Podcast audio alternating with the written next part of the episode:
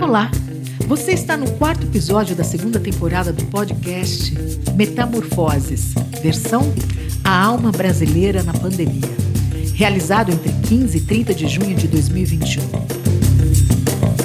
Uma realização do Instituto Casa Comum e Centro de Pesquisa e Formação do SESC São Paulo.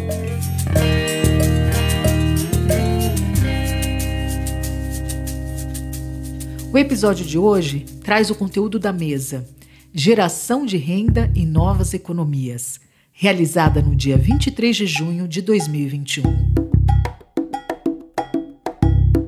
A pandemia tem acelerado processos econômicos que estão passando por radicais transformações, podendo consolidar novas formas de trabalho, relações de produção e de troca, exploração e acumulação.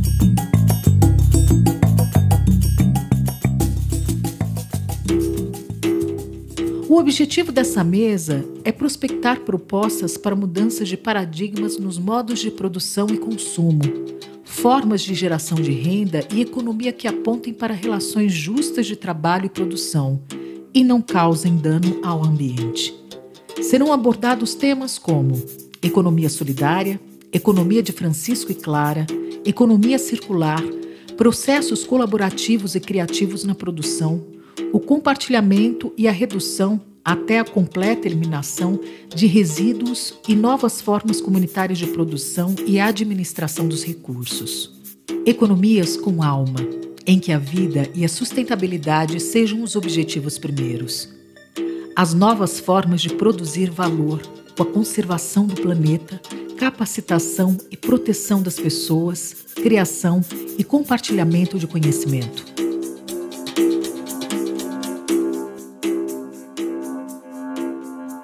Convidado de hoje, Ryoshi Pena, fundador do Instituto ANGA, é um jovem ativista com atuação na capacitação de lideranças jovens para atividades de impacto social e comunitário. É presidente da Confederação Brasileira de Empresas Júniors.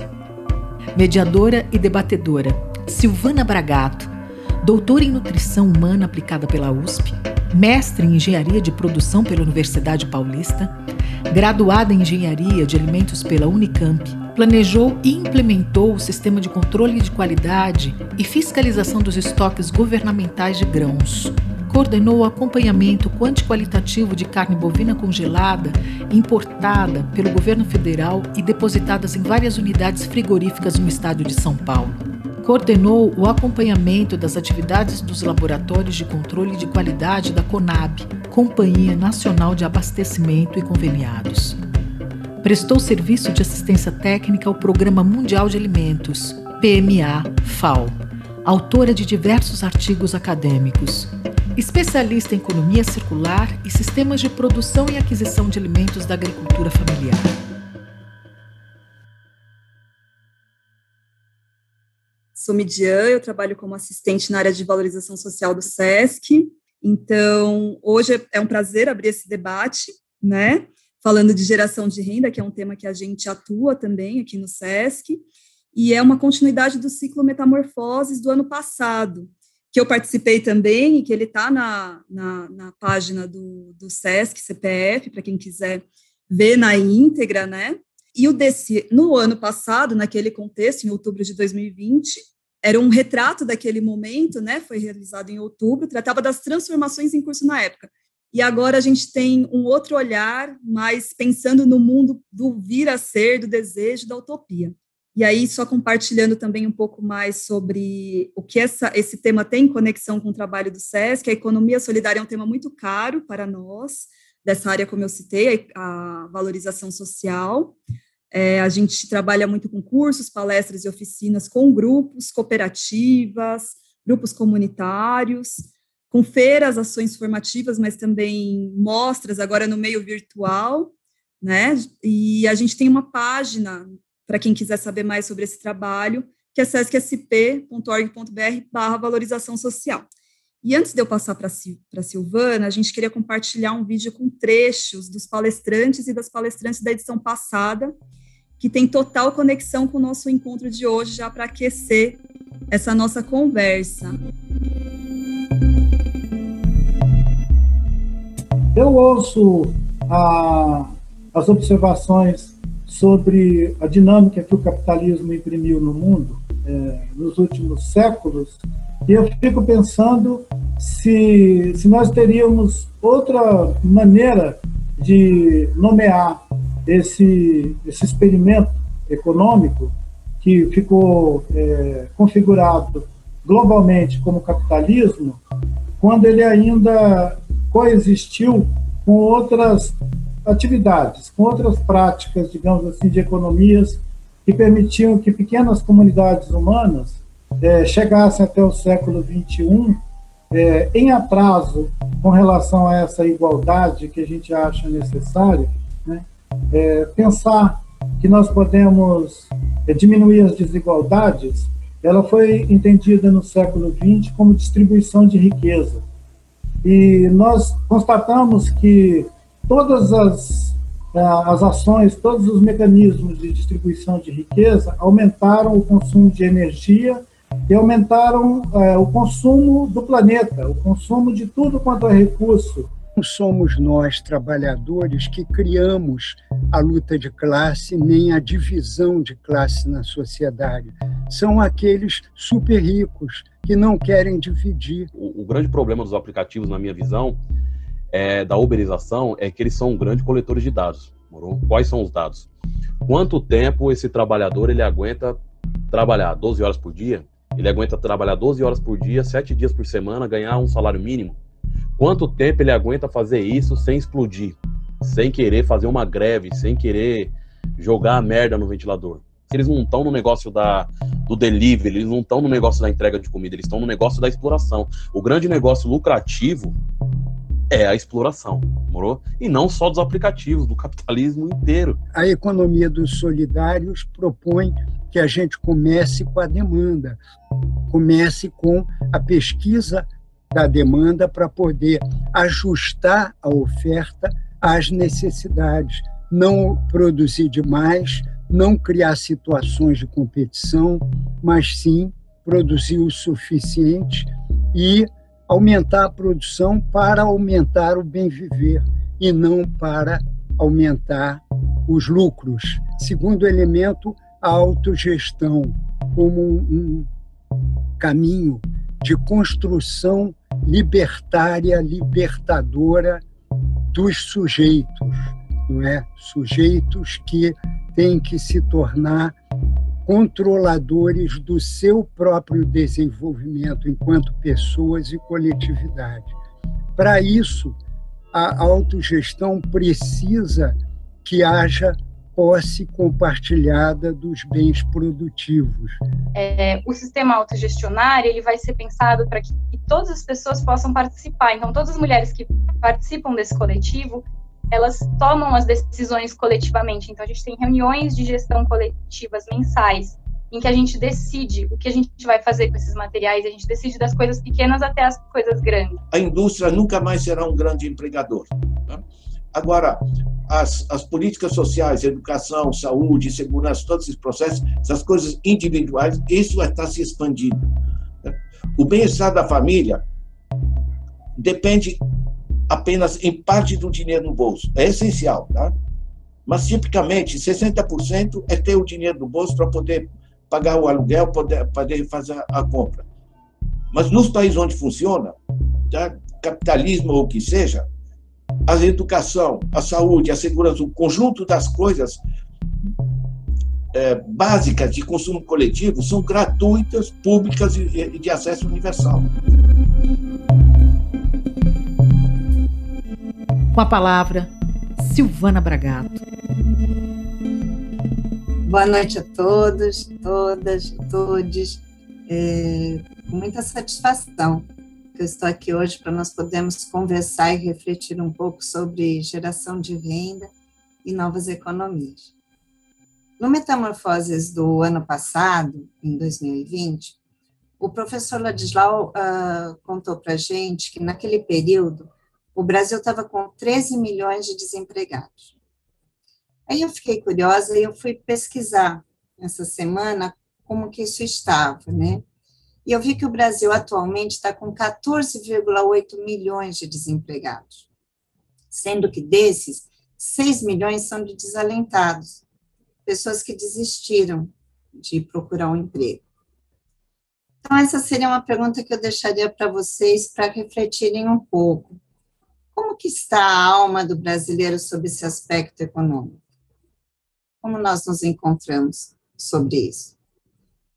O professor Ladislau também, no ano passado, no Metamorfoses, ele apresentou um cálculo em que ele relacionava o PIB, que é o Produto Interno Bruto, né, do Brasil, com a quantidade da população brasileira. E ali uh, ele denotava que nós produzimos, tudo que nós produzimos no Brasil, dava o valor de 11 mil reais por mês para uma família de quatro pessoas. Quer dizer, as pessoas receberiam uma família com quatro pessoas, 11 mil reais por mês, devido a tudo que nós produzimos no Brasil. Mas, na verdade, nós vemos que isso não ocorre, isso não acontece. Então, se, se diminuísse um pouco a desigualdade social no Brasil, nós vemos que todo mundo podia viver com uma boa qualidade de vida. Ou, como disse o professor Ladislau, viver de uma forma decente. Nós vemos que a economia atual não sinaliza essa diminuição da, igual, da desigualdade, né? Nós vemos que não é isso que essa economia propicia.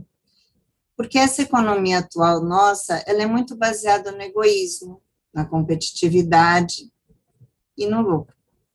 Vejam que realmente as crianças nas escolas, elas são direcionadas à competitividade, né?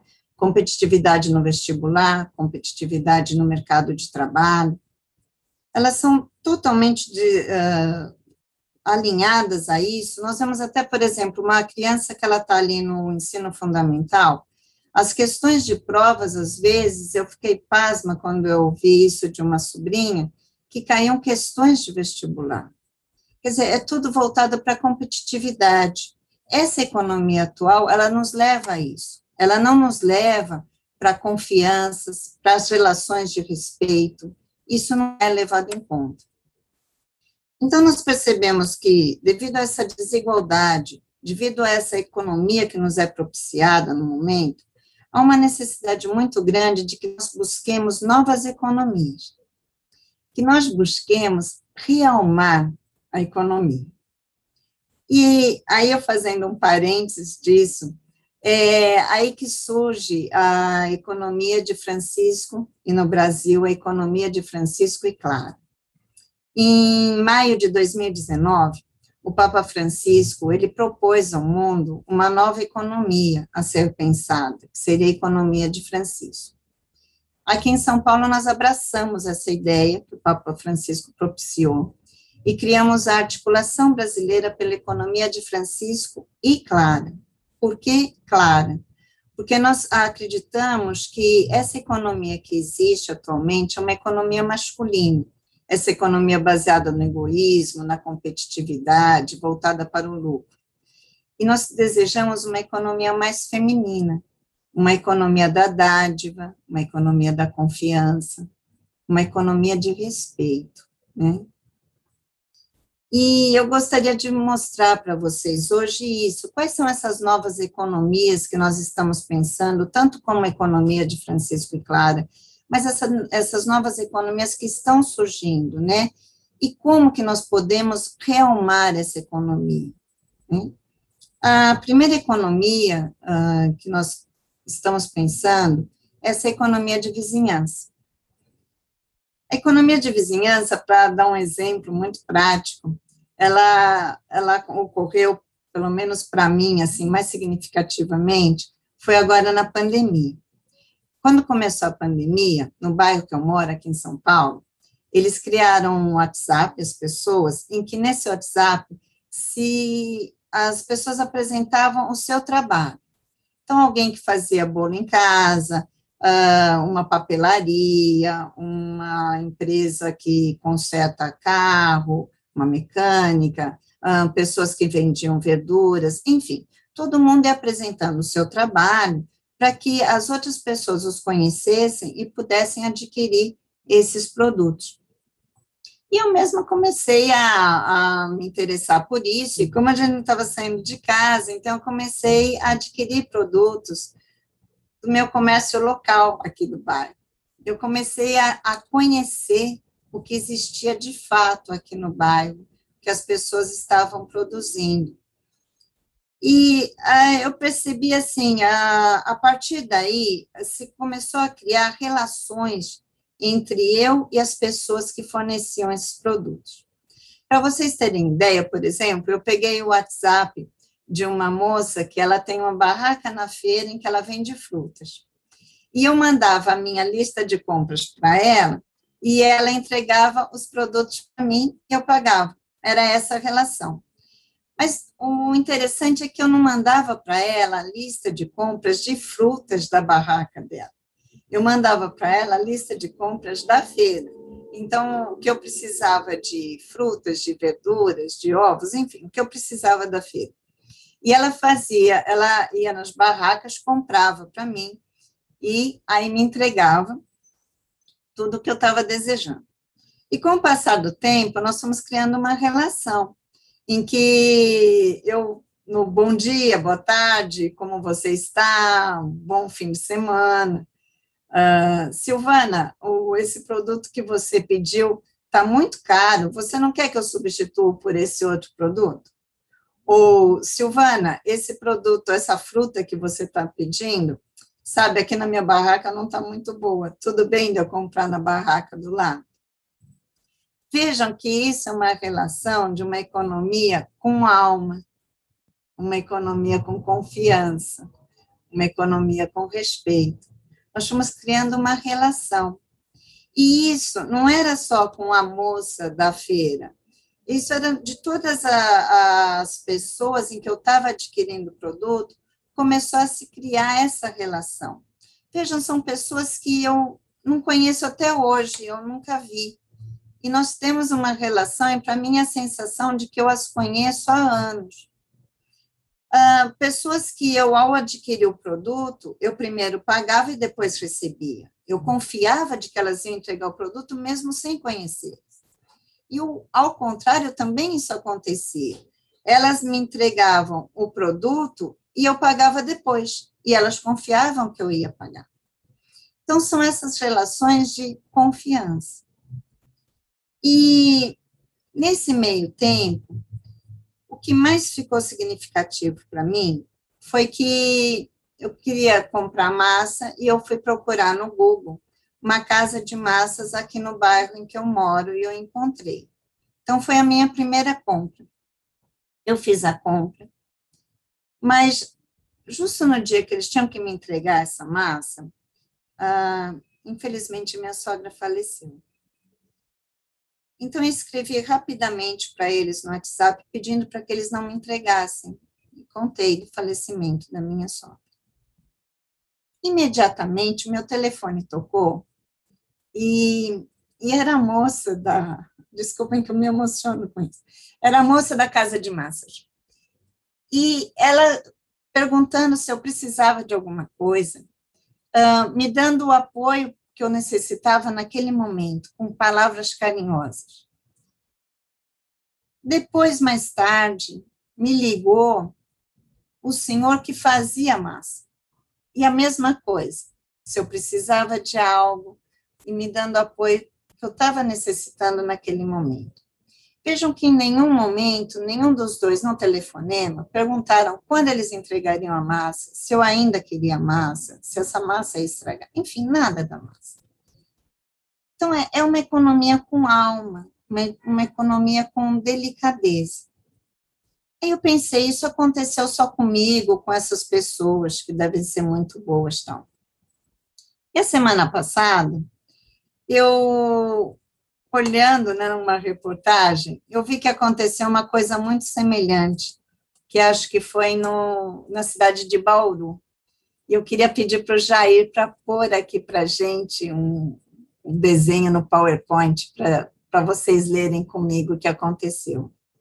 Vejam, isso foi uma conversa de WhatsApp entre o rapaz, né, uh, e a pizzaria que ele estava pedindo a pizza. Então a gente vê, né, que ele fala que é a pizzaria que ele ama, como vocês estão, tal. E aí ele fala ali embaixo: minha mãe faleceu, queria estar melhor, desculpa incomodar, quero pedir uma pizza. E ela fala que vai caprichar, ele diz como que é a pizza que ele quer. Ela fala que vai preparar com muito amor, ele agradece, se é com borda tal. E ela fala, hoje é grátis. E aí ele agradece por ser uma pizza grátis nesse momento que ele estava tão fragilizado. E ela ainda diz: imagina um pouco sua dor, por mais difícil que seja, temos que confiar em Deus. E como toda certeza, hoje ela é a estrela mais linda de todo o céu, sempre te guiará para o melhor. E ainda ela finaliza: sempre que precisar conversar, estaremos aqui, pode contar conosco. Obrigada, Jair. Pode tirar. Então, o que eu queria que vocês percebessem é isso ocorreria, veja, eu até é ruim eu dizer porque eu nunca comprei de iFood, mas será que isso ocorreria no iFood? Isso ocorreria se a gente comprasse de uma grande empresa? É, percebe? Isso que é a economia com alma, isso que é realmar a economia. Então, isso é um exemplo de um comércio de vizinhança, em que vai se criando relações. É um comércio também importante, por quê? Porque ele faz a geração de renda das pessoas, ele fixa essa renda no local. Vejam que essa renda, ela ativa a economia local. Então, além de gerar renda, fixar renda no local, ativar toda essa economia local, é uma economia em que ela traz a confiança e o respeito de volta. São coisas que nós estamos perdendo nos tempos atuais em relações comerciais. A gente já não confia mais, a gente já não se respeita. Então, esse seria um tipo de economia importante. A outra economia que nós também temos é a economia do cuidado, que ela também gera trabalho e renda. Seria economia com quê? cuidado com a cidade em que moramos, uma economia com cuidado com idosos e crianças, em que tenham contadores de histórias, monitores de ruas, de rua para crianças, mas também para os idosos, né? Vejam, por que que uma escola, ela quando vai adquirir alimentação escolar, ela não adquire essa alimentação diretamente das hortas urbanas ali do seu bairro. Veja a importância de uma horta urbana.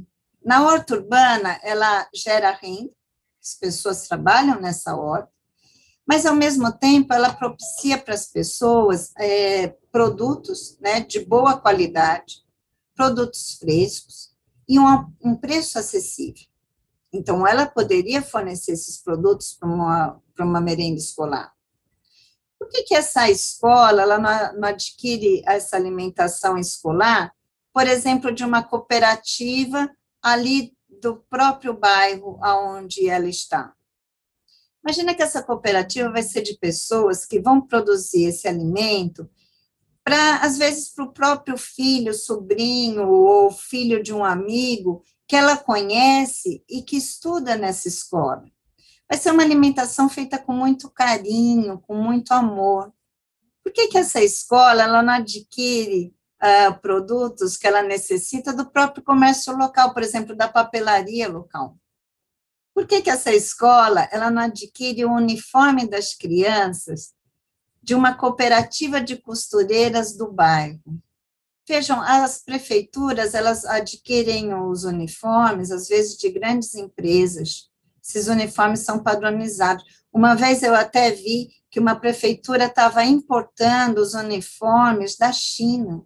Agora, imagina essa cooperativa de costureiras ali do bairro, que como a cooperativa da alimentação escolar, ela tem, as crianças são conhecidas, elas preparando esse uniforme com muito amor, com muito zelo ali na hora do preparo, e também, ah, às vezes, na medida certa das crianças, que às vezes esses, esses uniformes vêm padronizados, né, eles não são adequados para o tamanho da criança. Então, isso é uma economia do cuidado. Há também a economia circular. A economia circular, ela surge com a preocupação em relação ao meio ambiente, em que ela propõe não mais uma produção linear, mas uma produção circular. O que quer dizer isso? Que toda matéria-prima que a empresa vai utilizar para qualquer produto, ela vai fechar esse circuito de produção de forma que a, a matéria-prima que ela utiliza, ela é oriunda do próprio produto. Quer dizer, ela é uma empresa em que ela não, de qualquer coisa que ela vá produzir, isso a gente pode pensar para qualquer produto, ela não vai uh, ter nenhum tipo de resíduo. Você fecha o ciclo, entendeu? E isso de resíduo é, é muito particular, porque, veja, às vezes as pessoas compram uma camiseta PET e ficam muito orgulhosas porque elas estão contribuindo com o meio ambiente através dessa camiseta PET. E posso até concordar, de fato, ela está atrasando a, a jogar esse resíduo no meio ambiente. Mas vejam que a partir do momento que ela usou essa camiseta muito e que ela é, essa camiseta pode até virar um trapo de chão, mas em algum momento ela vai descartar essa camiseta. E o PET que está na camiseta vai contaminar o ambiente. Mas o que eu gostaria assim, de ressaltar com vocês, na verdade, referente à economia circular, são dois pontos da economia circular. Um é que ela diz sobre a partilha de produtos.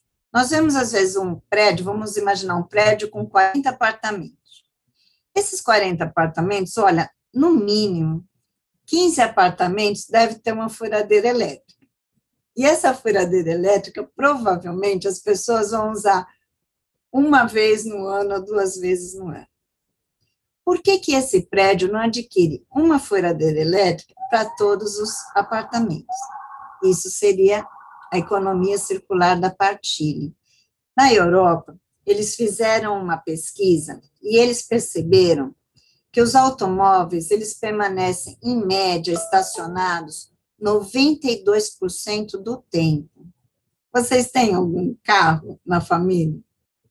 Vocês já pararam para medir quanto tempo esse carro fica parado? por que ter a posse de um carro e não ter a partilha de um carro? Eles também, nessa pesquisa, eles viram que os usos escritórios, eles são usados em média de 35% a 50% do tempo total do horário de trabalho. Por que ter um escritório e não partilhar esse escritório? Imagina quantos prédios comerciais a menos nós teríamos na cidade só por ter a partilha. E aí nós podemos pensar em N coisas de partilha, nós podemos perceber que nós podemos abrir mão da posse e passar a partilha. Vejam que através da economia circular, com essa com o conceito da partilha, ela pode nos levar a questionar muito a posse de coisas e aprender a partilhar coisas. Outro ponto da economia circular que eu também acho super interessante é do reparo. O que é o reparo? É prolongar o uso do produto. Por exemplo, você tem lá uma calça e o zíper dessa calça quebrou. Sabe o que muitas pessoas fazem? Elas descartam essa calça, elas deixam de usar essa calça, porque o zíper quebrou. Ela não leva na costureira para trocar o zíper. E isso a gente pode pensar para qualquer coisa. Tem tênis, né? Tênis, ou mesmo seu sapato, o solado não está bom, você descarta, você não repara, não leva no sapateiro. Eletrodoméstico. Quantas pessoas falam assim: ah, o eletrodoméstico ali quebrou, é mais fácil comprar outro do que mandar consertar, sai mais barato. Na Suécia, sabe o que eles fizeram? Eles deram uma redução fiscal para incentivar o serviço de reparo menos produtos descartados e mais produtos reutilizados. A gente tem que aprender o reparo das coisas também. Imaginem se seria possível a gente ter praças nas cidades com, com pessoas oferecendo seu trabalho. Praças de ofício, praças de trabalho, em que a gente pode ter sapateiro, costureira, cabeleireiro, todo mundo lá, e que as pessoas levem seus produtos a serem reparados. Então, essa é a parte da economia circular, né, sobre reparo.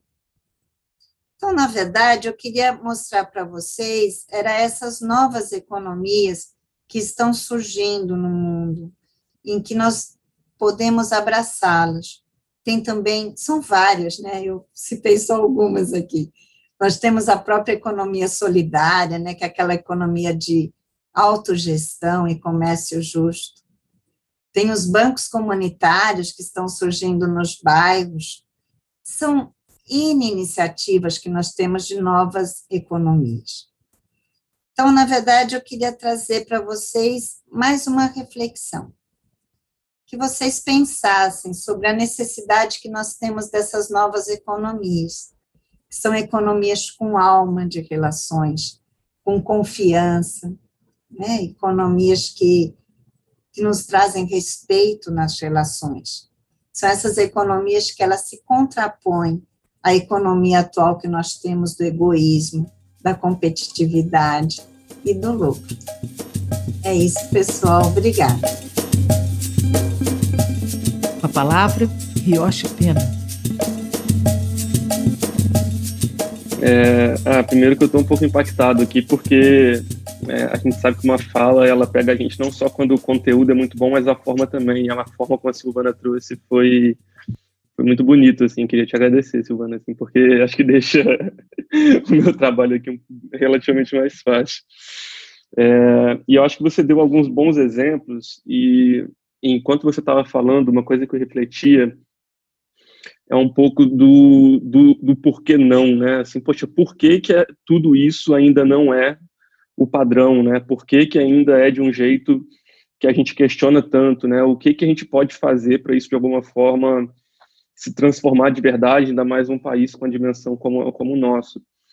Então, acho que a melhor coisa que eu posso fazer aqui hoje é compartilhar um pouquinho da, da experiência que eu tive com, com algumas coisas assim, é, porque hoje eu percebo o quanto que, que, de fato, isso nasce dentro da gente, né? É, eu, eu me formei em administração na Universidade Federal de Juiz de Fora, é, que é a minha cidade natal, e lá eu comecei a fazer parte de empresa júnior, que é uma experiência fantástica que você coloca estudantes de todos os cursos possíveis é, para criarem serviços de consultoria para pequenas e médias empresas. Né? Então, ao mesmo tempo que é uma experiência muito educativa, ela também ajuda muito uh, pessoas que não poderiam pagar por esses serviços se fossem contratar de outros tipos de profissionais. É, e hoje no Brasil, né, esse movimento é enorme, é o, é o, é o maior do mundo, né? É o país que mais tem empresa júnior no mundo. E é uma coisa muito engraçada, assim, porque até um pouco do que a Silvana falou sobre a nossa educação, né, a gente ser educado para ser competitivo, foi exatamente assim que começou para mim também, né? Eu comecei a pensar, não, eu, né, com 18 anos a gente quer ser alguém na vida, né? Não, eu quero ser alguém, quero me destacar, quero fazer coisas grandes e tudo mais. E a gente vai se envolvendo, né, naquilo que, que a universidade oferece, e eu fui me envolvendo muito com isso porque eu sempre percebi que eu gostava de fazer negócio, assim, era uma coisa que eu tinha um prazer enorme é, e tive a oportunidade de, de, enfim, né, ir explorando esse movimento, né, o movimento Empresa Júnior, até é, me tornar presidente nacional e depois acabar fundando também a organização global. É, e foi muito legal, né, assim, perceber algumas virtudes que estavam muito presentes naquilo que estava acontecendo e o quanto que algumas delas eram uma baita herança de outras gerações, outros modelos mentais e outras eram tentativas de subverter um pouco tudo isso, né? E, e se tem uma coisa que eu consegui aprender um pouquinho, principalmente interagindo com estudantes, é, com universitários de, de outros países, foi perceber o quanto que aqui a gente, assim, não, não é brincadeira, a gente é um povo alegre de verdade, né?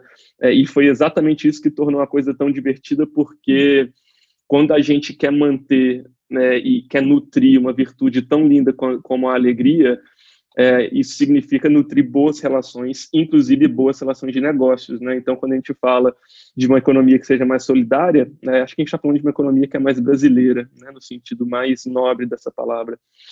E, e, depois que a gente foi explorando um pouco, né, tudo aquilo, eu fui conhecendo muitas pessoas incríveis. É, a gente começou a, a, a, enfim, a querer fazer mais com isso, né, e a querer continuar nessa vida de consultoria, que sempre foi coisa muito divertida. E foi quando a gente decidiu empreender, de fato, né, depois da universidade, é, uma, uma empresa de consultoria né, em cultura organizacional, que era a nossa paixão naquela época. mas que depois acabou virando um, uma holding, né, um grupo de empresas, e hoje são seis, seis empresas né, dentro do, do grupo Ang Dynamo.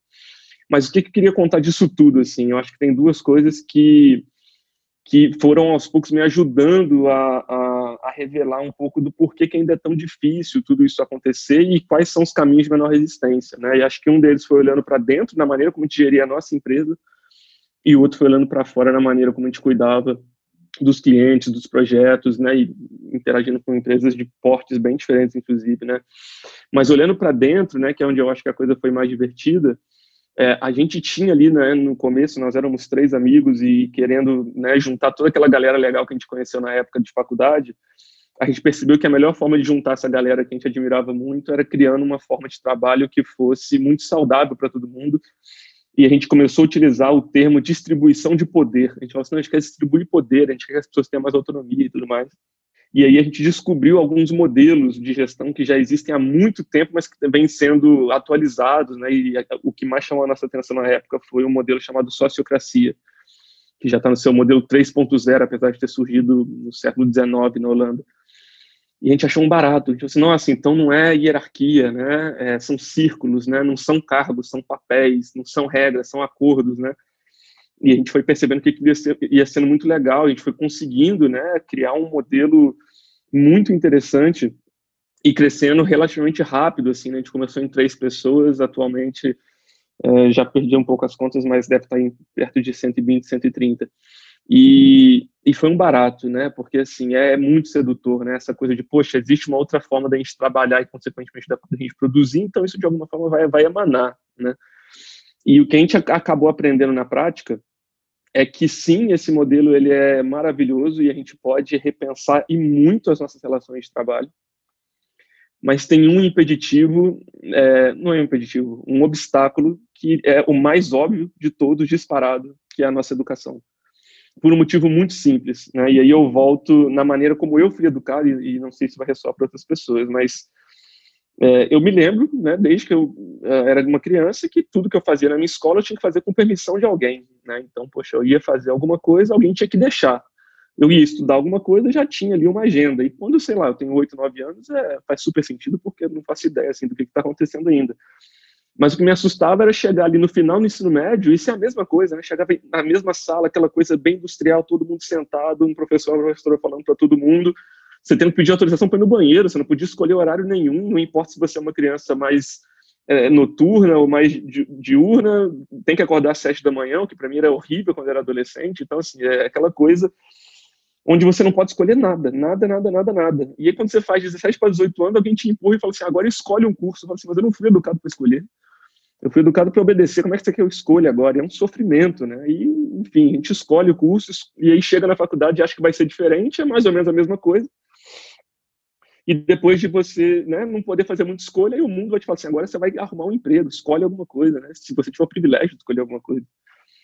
Aí você começa a trabalhar e faz alguma coisa e você descobre que na maioria das empresas seu trabalho é obedecer. Você obedece, obedece, obedece, obedece e no final alguém vira para você e fala: parabéns, você obedeceu muito bem. Agora você vai mandar. Você também não sei mandar, né? Assim, eu só sei obedecer. E aí o que a gente percebeu, né, quando a gente começou a implementar esse modelo autogerido, é que a gente ainda é muito condicionado para ser controlado. Né? E isso começou a machucar muito a gente, porque a gente fala assim: caramba, eu não sabia que eu estava tão condicionado assim a ser uma pessoa controlada, né? É, isso a gente que fundou, para as pessoas que estavam chegando depois, elas começaram a sofrer muito, porque elas se sentiam perdidas, elas não sabiam muito bem como fazer as coisas, porque estava tudo muito solto na visão delas, né? Quando a gente acreditava que estava fazendo uma organização que distribuía poder. É, continua dando certo, mas a gente começou a trazer um pouco mais de consciência para o quão difícil tudo isso é e o quanto que o processo é, libertador que, que um ofício deveria trazer para a gente, ele pode também trazer algumas dores que vêm desse sistema que a, gente, que a gente convive, que de fato é muito competitivo e que de fato exige da gente uma, um nível de, de conformidade que a gente está percebendo que já não está fazendo mais tanto sentido assim, né? É, e ao mesmo tempo, quando a gente começou a fazer os projetos de consultoria em cultura organizacional, né, que era o tema que a gente mais amava e que eu mais amava, porque eu, tinha uma, uma coisa que sempre me fez sofrer muito, era ver pessoas que eu amava em trabalhos ou nada dignos, ou muito precários, ou coisa do tipo. E eu brincava com, com meus amigos a gente começou a, a empreender, que falava assim, nossa, meu grande sonho um dia é criar o Museu da Infelicidade no Trabalho. Eu quero que um dia meus netos possam é, ficar incrédulos de saber que antigamente tinham pessoas que trabalhavam infelizes, assim, né? É, e aí a pergunta que fica é, né, então que história esse museu tem que contar para que isso faça sentido, né? Porque a gente também não quer anestesiar as pessoas para que elas fiquem entorpecidas no trabalho achando que estão felizes nem nada do tipo. É, e aí é onde eu, eu, a gente começou a explorar, né, é, esses novos modelos e ver o que, que tem acontecido por aí. É, e quando a gente fala, né, da maneira como como a gente tem acesso àquilo que é básico para a gente, é, tem muita coisa por aí, né? É, mas tem duas que particularmente me chamam muita atenção, que é a geração de energia e serviços financeiros como duas coisas que escravizam ou as pessoas ou o planeta ou ambos. Né? É, e a maneira como tudo isso acontece, né? Assim, a, a relação de causa e efeito ela não é tão uh, óbvia no primeiro momento, mas quando a gente vê, né, como que a, a energia é gerada, né, a nossa enorme dependência que ainda temos com petróleo e outras energias não renováveis, e quando a gente olha a maneira como bancos funcionam e a maneira como os juros, né, se tornam uma forma muito sutil de escravidão no mundo hoje, eu falo, eu falo isso como filho de uma ex-bancária que trabalhou 30 anos em banco e, e chegou a sofrer muito por perceber o, o que, que o trabalho dela estava causando, a gente começa a entender que um país como o Brasil, né, onde a gente tem um nível de desigualdade é, que tem raízes, né, assim, que a gente sabe de onde vem, né, que a gente sabe é, é onde se sustenta, começa a fazer a gente questionar um monte de coisas e entender um pouco por que, que alguns sistemas como esse são tão difíceis de serem implementados ou de serem aderidos em, em larga escala, né. E aí, quando a gente começa a olhar né, para a responsabilidade de cada um e cada uma de nós é, tem com tudo isso, né, né, o que me parece muito interessante, acho que acima de tudo, é explorar a pluralidade de sistemas que existem hoje, né? A Silvana contou aí, acho que uns quatro ou cinco, né? Não, não vou lembrar todos assim, e devem ter mais uns 50, assim, né? É, que estão aí disponíveis para a gente, que podem de alguma forma servir para construir uma sociedade que seja mais justa e que, acima de tudo, seja muito mais digna para todo mundo, né? E acho que indo para as raízes disso tudo, né? Um pouco do que a gente aprendeu nessa questão do trabalho, eu lembro até hoje um livro que me marcou muito chamado Small is Beautiful, é, pequeno é lindo, né, do, do, do Schumacher, a, a Midian provavelmente conhece aí pela formação dela, e, e, tem um capítulo que ele fala sobre trabalho digno, e que até hoje aquilo me marca, ele, ele fala assim, olha, existem três funções é, é, no trabalho, e muitas vezes quando alguma coisa dá errado, é porque uma dessas três funções, um desses três propósitos é, foi, foi de alguma forma abandonado, né. Ele fala, a primeira função do trabalho é a sensação de que de, de alto valor, né? Falou assim, poxa, eu quero me sentir útil para outras pessoas, eu quero fazer alguma coisa que não seja só para mim, né? A segunda, né, é necessidade do trabalho, a segunda função do trabalho é o que ele falava de dar vida às nossas faculdades mentais, né? Que é o processo criativo. Então, poxa, quando eu posso ir lá e criar alguma coisa, isso me torna, né, cada vez mais completo. E a terceira parte do trabalho que, que dignifica a gente, ele falava que era quando a gente transcendia o ego e aprendia a trabalhar de forma coletiva para poder fazer algo que sozinho eu jamais seria capaz de fazer. E quando a gente olha, né, para a maneira como tudo isso funciona, né, e o, o, vídeo, por exemplo, cita a questão dos aplicativos, é muito fácil entender, né, assim, o, o que que não está funcionando, né, nisso tudo. É, e só que tem uma coisa, assim, que eu acho que é onde eu queria também aproveitar e fazer um contraponto a tudo isso que eu estou falando, porque é, eu sempre gostei muito da economia, principalmente microeconomia, né, e mostrar as relações, né, de como a gente faz trocas e, e como e como as coisas fluem. E eu lembro muito de uma aula de economia no qual eu aprendi um termo chamado racionalidade limitada. Eu lembro até hoje quando o professor falou isso. Racionalidade limitada existe porque a gente é incapaz de perceber tudo que acontece, então a gente sempre acha que está tomando a melhor decisão de todas, mas raramente está. Né?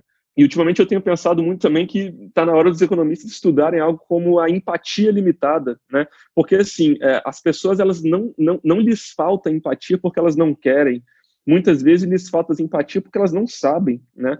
É, eu tenho amigos próximos, muito próximos, é, que foram ou são diretores e diretoras de empresas como essas, Uber, iFood, etc. Eu posso garantir uma coisa: essas pessoas são incríveis, são pessoas de um ótimo coração só que tem uma coisa que é a seguinte: elas trabalham hoje num sistema no qual o incentivo para de fato gerar um lucro desproporcional apaga dentro delas a capacidade de de fato olhar para como as coisas estão acontecendo e agir em cima daquilo, Né? Quando tem um fundo de venture capital em cima de você cobrando um crescimento escalado exponencial, qualquer tentativa de humanizar aquele negócio se torna muito rara e muito escassa. Né? Então, no final das contas, eu não acho que a gente tem uma crise na maneira como as pessoas lideram as empresas, a gente tem uma crise na maneira como as pessoas são formadas, a gente tem uma crise regulatória. Eu acredito que ainda existe, existem questões muito importantes e muito óbvias nas, quais a gente não coloca as mãos para regular a maneira como o negócio deveria crescer porque quando cresce rápido demais, é a mesma coisa que uma célula que esquece para que, serve, ela vai se tornar um tumor, né? Essas empresas acabam se tornando isso também, muitas das vezes. Então, eu acho que essa ressignificação de trabalho, né? E eu acho que essa essa nossa tentativa de pensar novos modelos econômicos, eu acho que ela é absolutamente fascinante e absolutamente complexa, né? Assim, a gente não vai conseguir falar de uma nova economia sem falar de uma nova cultura, a gente não vai conseguir falar de uma nova economia sem conseguir falar de um jeito de trabalhar diferente de tudo isso.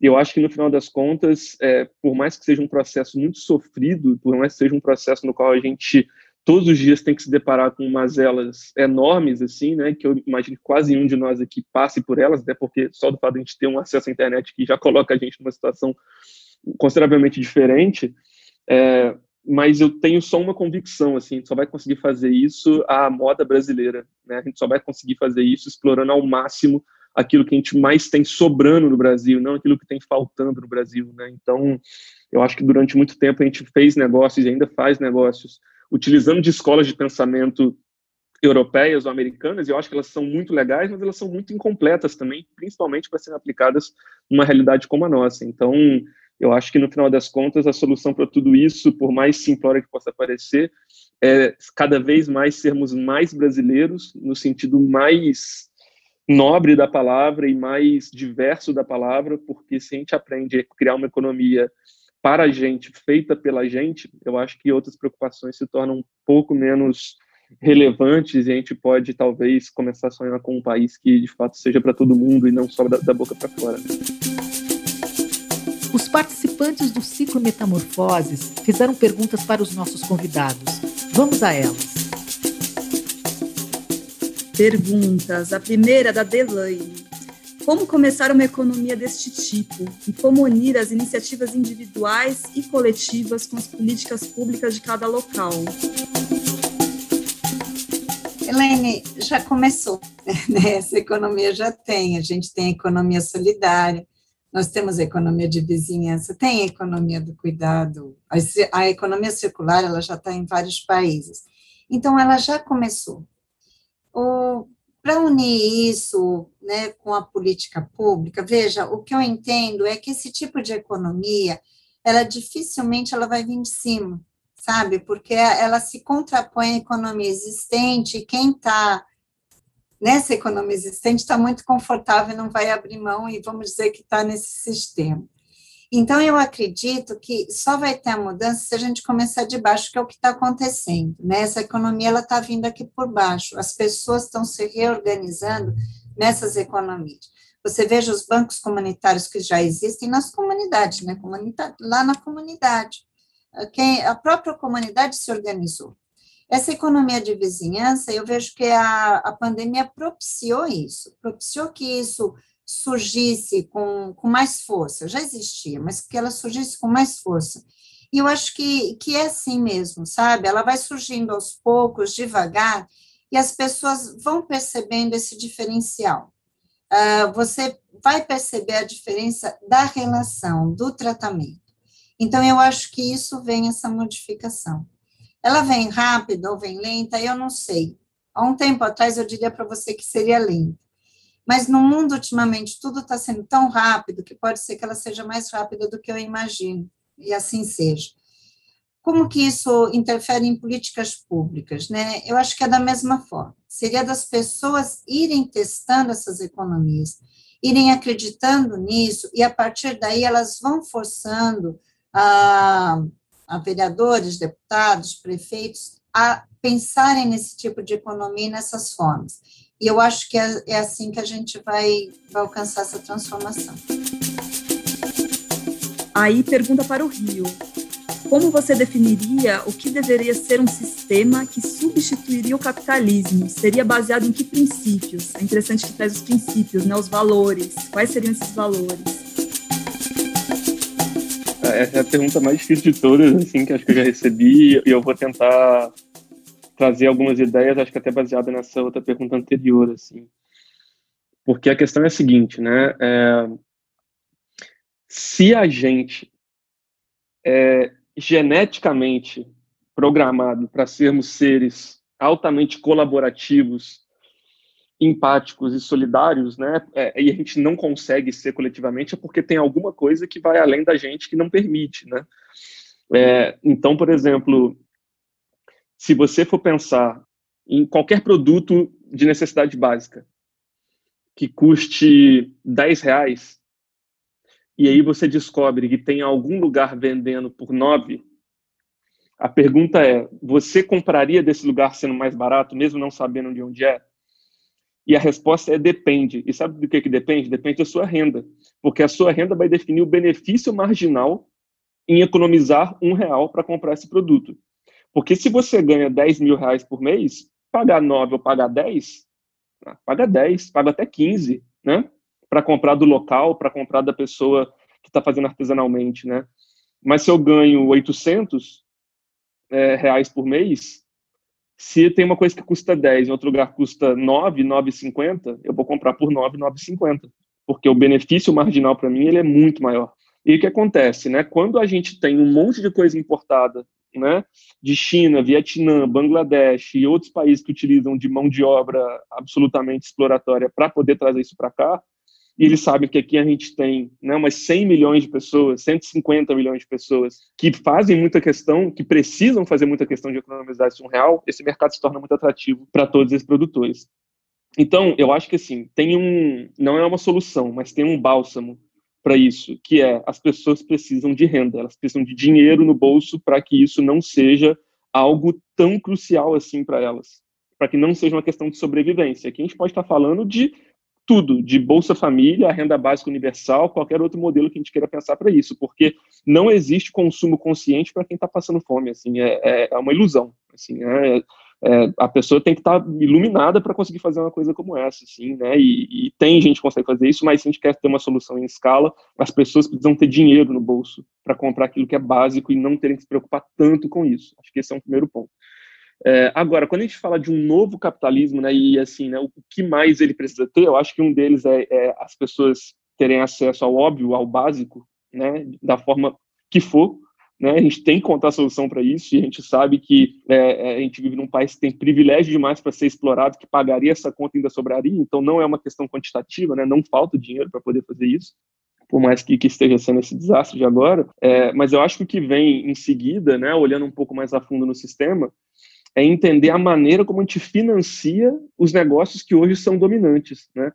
É, quando a gente olha, e acho que a conversa sobre os aplicativos é muito legal, porque esses produtos de base tecnológica, eles trazem um, uma perspectiva que a gente ainda não conseguiu compreender tanto, né, que é, a, que é a perspectiva do crescimento em escala. Né? Então, assim, quando você descobre né, uma, uma startup que ela tem uh, um potencial né, de atingir um, 10 ou 100 milhões de clientes em intervalo de anos, isso é muito atrativo para quem está investindo, as pessoas vão querer isso a qualquer custo. Né? É, e isso está gerando questões que vão assim ainda mais além. Né? Assim, é, é a gente ainda está muito alheio a isso, mas a nossa, a nossa privacidade, o nosso acesso aos dados, não é porque as empresas querem saber se, a gente está comprando A ou B se a gente está fazendo coisa que não deveria. Ela quer, ela quer saber, na verdade, o quanto ela consegue prever o nosso padrão de consumo, porque isso é que dá controle a ela sobre a gente. Então, eu acho que é, independente de qualquer coisa, nesse novo modelo a gente precisa de restrição a duas coisas. A gente precisa de restrição ao acesso aos nossos dados, isso é muito mais sério do que parece, por mais que seja difícil e pareça um caminho sem volta para algumas questões.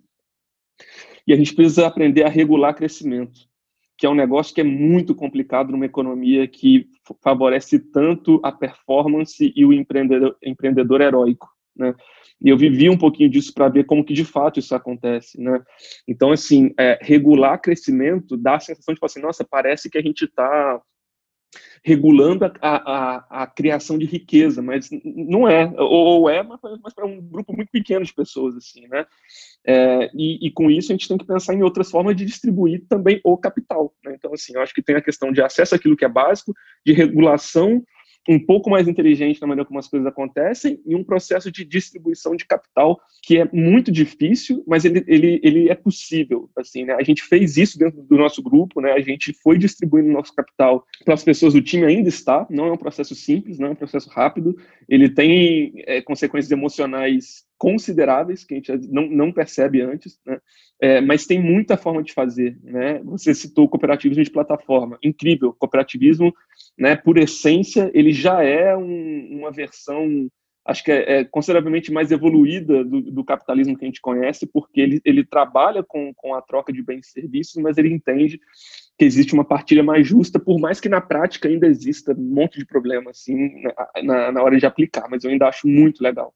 É, e, a gente hoje tem na mão muita tecnologia disponível para poder fazer isso de uma forma que vale a pena. Né? Então, você tem desde o blockchain, né, onde você já consegue criar contrato de securitização para distribuir capital de uma forma muito mais fluida, até, por exemplo, o modelo do equity crowdfunding, que é uma coisa que a gente está investindo muita energia, né, o crowdfunding, financiamento coletivo, no qual, em vez de você ser um doador, você é um microinvestidor de algum negócio, né, e a partir disso as pessoas têm uma participação que dilui o capital, né, e não fica na mão de tão, tão poucas pessoas. Então, assim, eu acho que tem muitas formas de fazer. O que é, o que é muito ingrato nessa tarefa como um todo é que ela demanda um, um, uma sincronia de ações para que isso de fato exploda, assim, né? Porque assim, a gente não está falando aqui só de ter o modelo e a ferramenta em mão, a gente está falando de uma virada de paradigma, e virada de paradigma ela não vem é, com uma nova descoberta, né? Científica ou tecnológica, a mudança de paradigma ela vem quando a gente aceita essa descoberta científica ou tecnológica, né? E, e adapta ela a um modelo que a gente vive. Então isso depende, né? De uma conscientização social e cultural em escala, com políticas públicas que patrocinem isso em nível diplomático internacional, porque se a China não entrar nessa com a gente, não adianta de nada, né? Toda essa conversa que a gente está tendo aqui, assim. Então, né, eu sei que é, que é um, uma coisa muito, muito complicada, e, e, de fato é, é, mas acho que isso também demonstra que a gente tem que fazer o máximo que a gente pode e, e aquilo que não está no nosso controle, infelizmente, não tem tanto que fazer, e talvez não vai ser nessa geração, vai ser daqui a duas ou três, assim, mas o que a gente tem que fazer é, ao máximo, criar casos, estudos de casos, para que a gente seja cada vez mais convincente em tudo isso e, e, bote muita pressão na política, porque no final das contas é ali que a coisa acontece, na maneira como a gente regula, como os negócios são feitos no Brasil, eles não vão ser autorregulados, pelo menos por mais uns 20 ou 30 anos, eu chuto.